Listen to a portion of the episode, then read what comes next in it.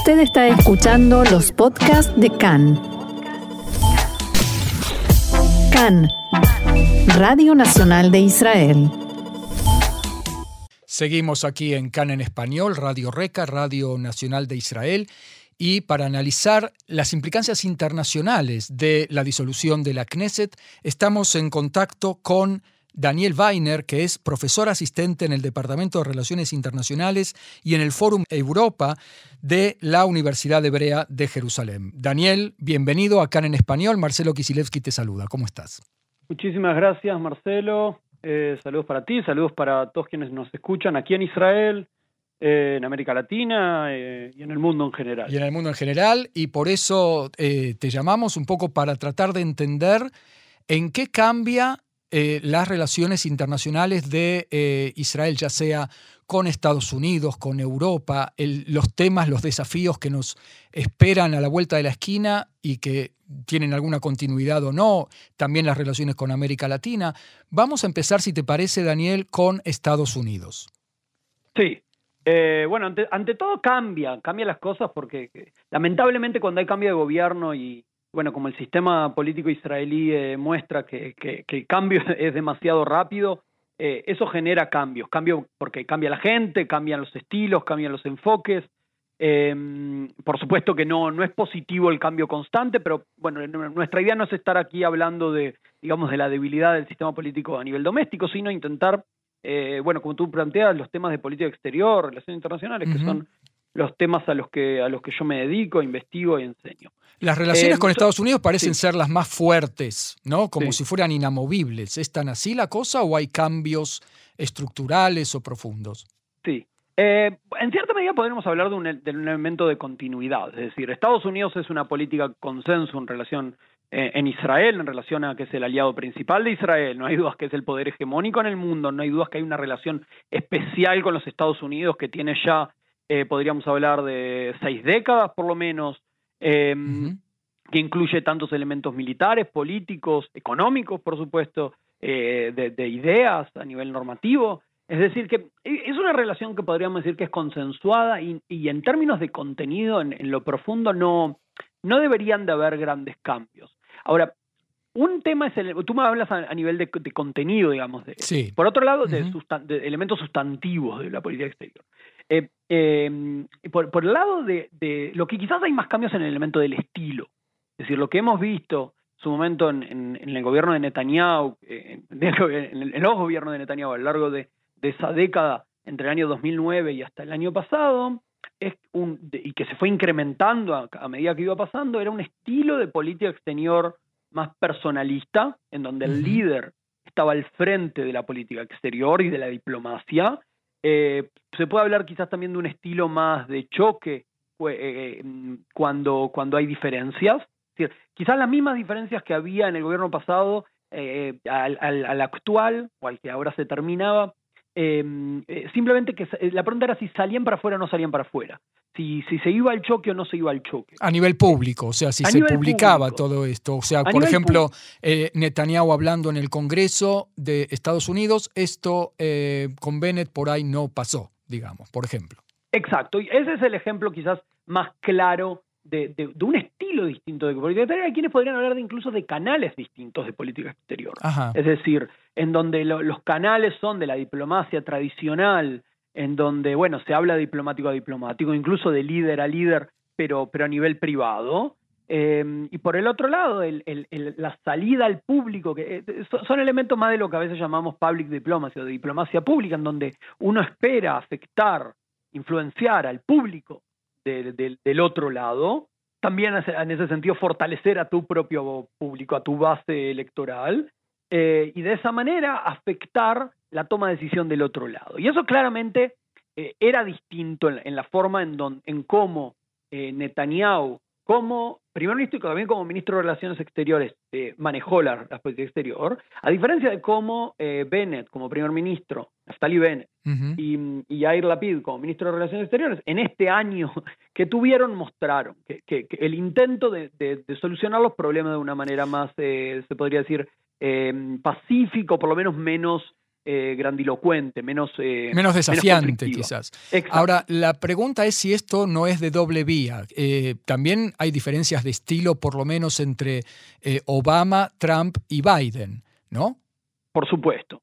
Por supuesto, y eso, y eso nos lleva a la pregunta de hasta qué punto a veces elementos ideológicos, incluso elementos de, de, cómo los líderes se relacionan pueden afectar en política exterior. Y eso no hay duda de que Netanyahu consiguió una relación íntima, podríamos hablar, con, con Trump, que, eh, y también elementos, eh, si queremos decir, ideológicos, estratégicos, la forma de, llevar adelante sus modelos políticos, que, que, que, permitían una relación más cercana. Y podríamos hablar del, del mismo sentido de Em, digamos, del gobierno Bennett y el Lapid em, eh, en relación a, Biden, ¿sí? De, que había elementos, y no solamente con Estados Unidos, podríamos agregar con Europa, incluso con ciertos eh, gobiernos de América Latina, em, en, donde, y sobre todo con Europa fue, muy marcado, el intento de solucionar los problemas sin generarle un daño al otro lado. ¿sí? Cuando, cuando hay buena voluntad porque uno quiere fortalecer, digamos, el, gobierno que está enfrente, o, o por lo menos no lo quiere debilitar, entonces no saca los problemas hacia afuera y quizás lo intenta ayudar a solucionar problemas que antes hubiesen eh, generado escándalos, como lo llamamos, o conflictos más grandes, los, se lo intenta solucionar de una manera más eh, eh, silenciosa y consensual.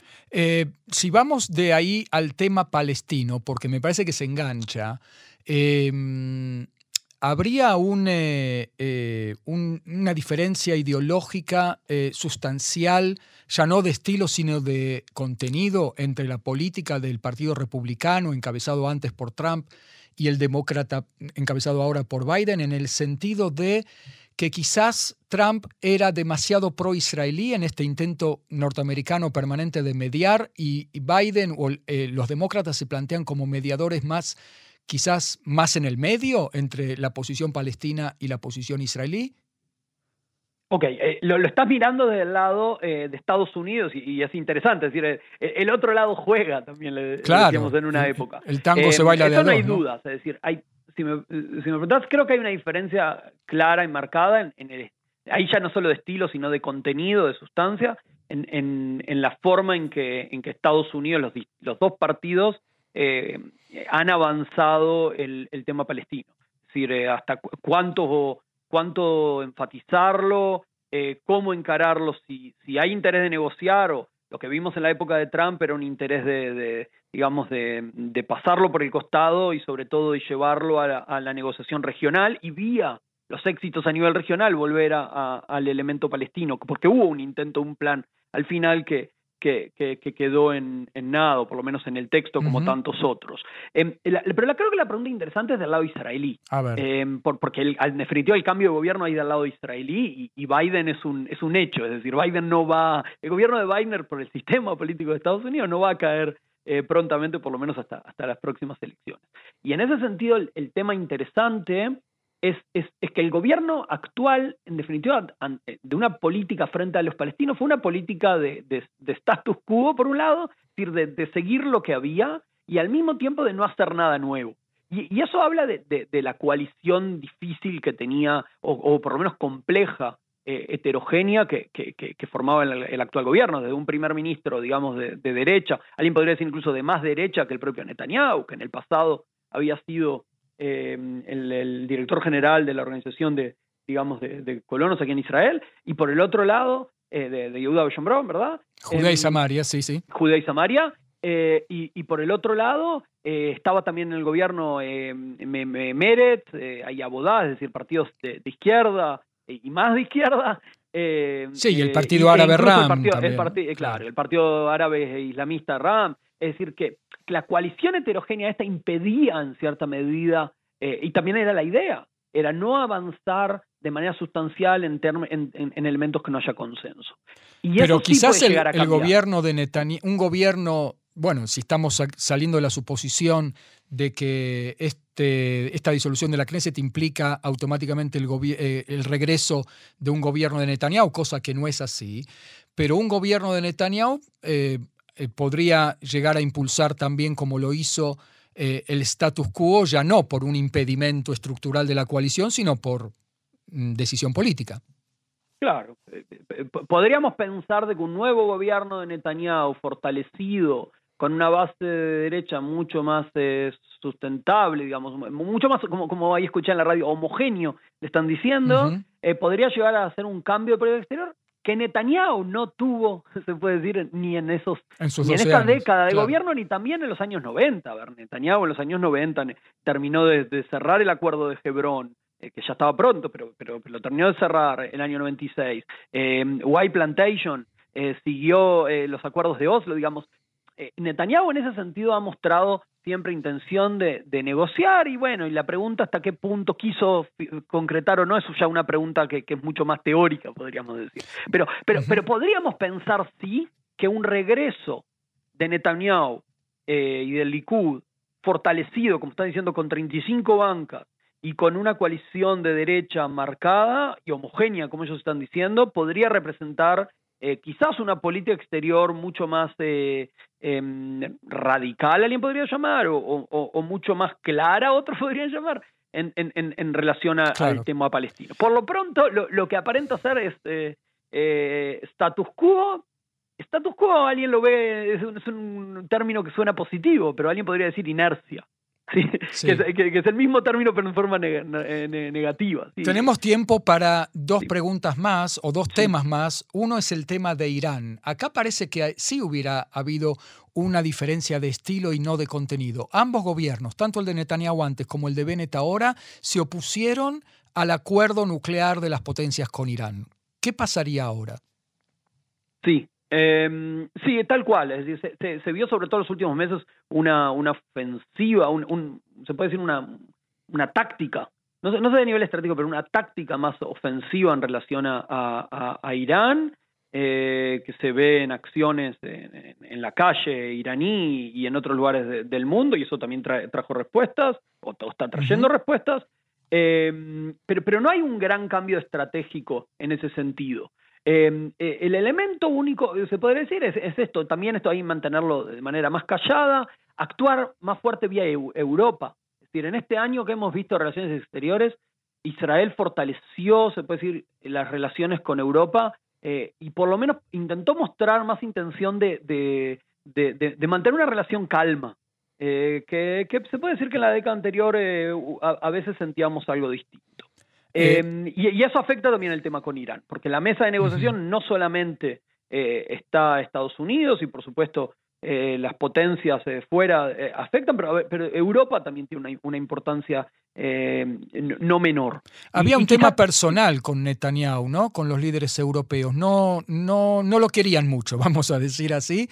¿Bennett se les aparece como alguien más potable a los europeos? Bennett la pide, no nos olvidemos que la pide el ministro de Relaciones Exteriores y, e intentó justamente, los primeros viajes los hizo a Europa, intentó mostrar que había una intención de, retomar el lazo con Europa, eh, no solo a nivel comercial, que eso se mantuvo, sino, y tampoco a nivel, y a nivel político, sino incluso llevarlo a elementos normativos y de valores, y, etcétera, que, eh, y de identidad y de integración regional, y esas cosas siempre ayudan.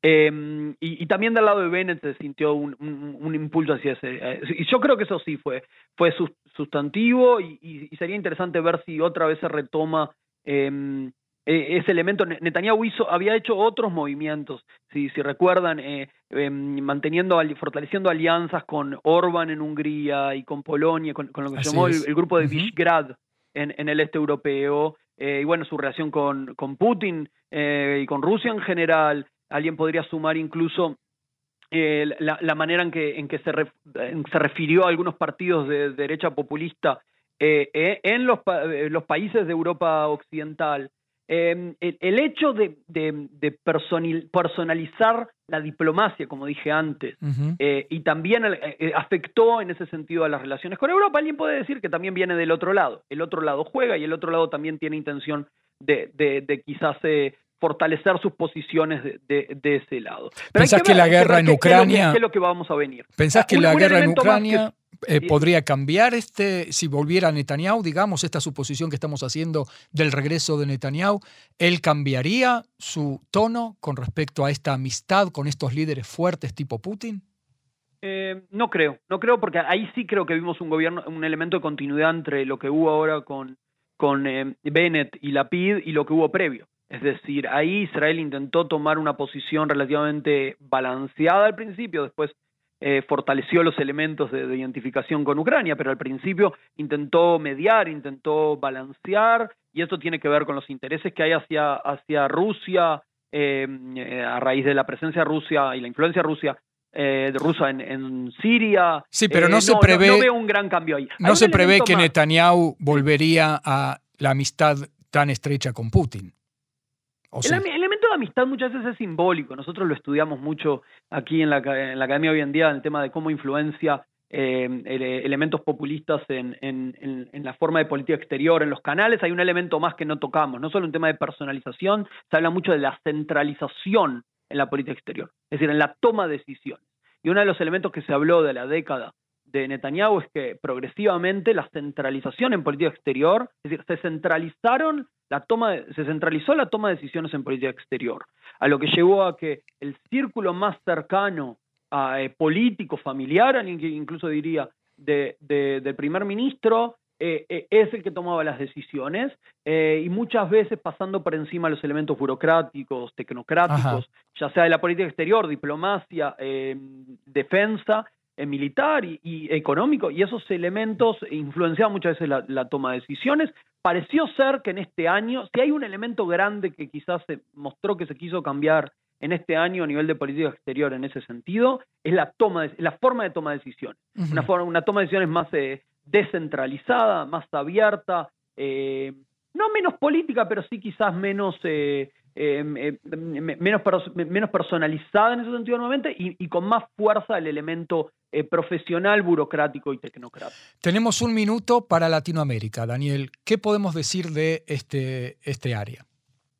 Ok, eh, ante todo, siempre reafirmar que, Latinoamérica no es una prioridad para, para Israel, así como, como Israel no es una prioridad para América Latina por un tema de las distancias y demás. Y así todo hay intereses porque, primero que nada, hay, elementos de identificación de hace años, la, influencia que tuvo América Latina, hay que recordar en la, creación del Estado de Israel, el apoyo que ha mantenido muchos de esos países a lo largo del tiempo. Eh, ahí creo que hay una política de continuidad, de intentar mantener las buenas amistades y relaciones con los países que apoyan, Nuevamente volvemos al elemento que Netanyahu intentó fortalecer relaciones personales con algunos líderes en particulares. Nosotros recordamos eh, esa amistad con Bolsonaro en una época, em, em, con, algunos países de Centroamérica, em, relaciones pero que se mantuvieron, digamos, muy, estrechas, vimos con Honduras, con Guatemala, y no solo a nivel de político económico, también simbólico. ¿sí? eh, y la, la cuestión de, de, las embajadas en Jerusalén eh, ha influenciado. eh, pero en general creo que, que, en estos temas, en relación a América Latina, África, incluso podría decir Asia, eh, hay, tema, hay grandes elementos de continuidad en la política exterior israelí y me, y me, animo a pensar que se mantendrían. Muy bien. Daniel Weiner, profesor asistente en el Departamento de Relaciones Internacionales y en el Fórum Europa de la Universidad Hebrea de Jerusalén. Yo te quiero agradecer muchísimo este diálogo y esta información, estos análisis aquí en CAN en Español. Muchas, muchas gracias. Gracias a ti, Marcelo, y nuevamente saludos para, para todos y bueno, estaremos a las órdenes. Hasta la próxima. Muchas gracias. Shalom, shalom. Shalom, shalom.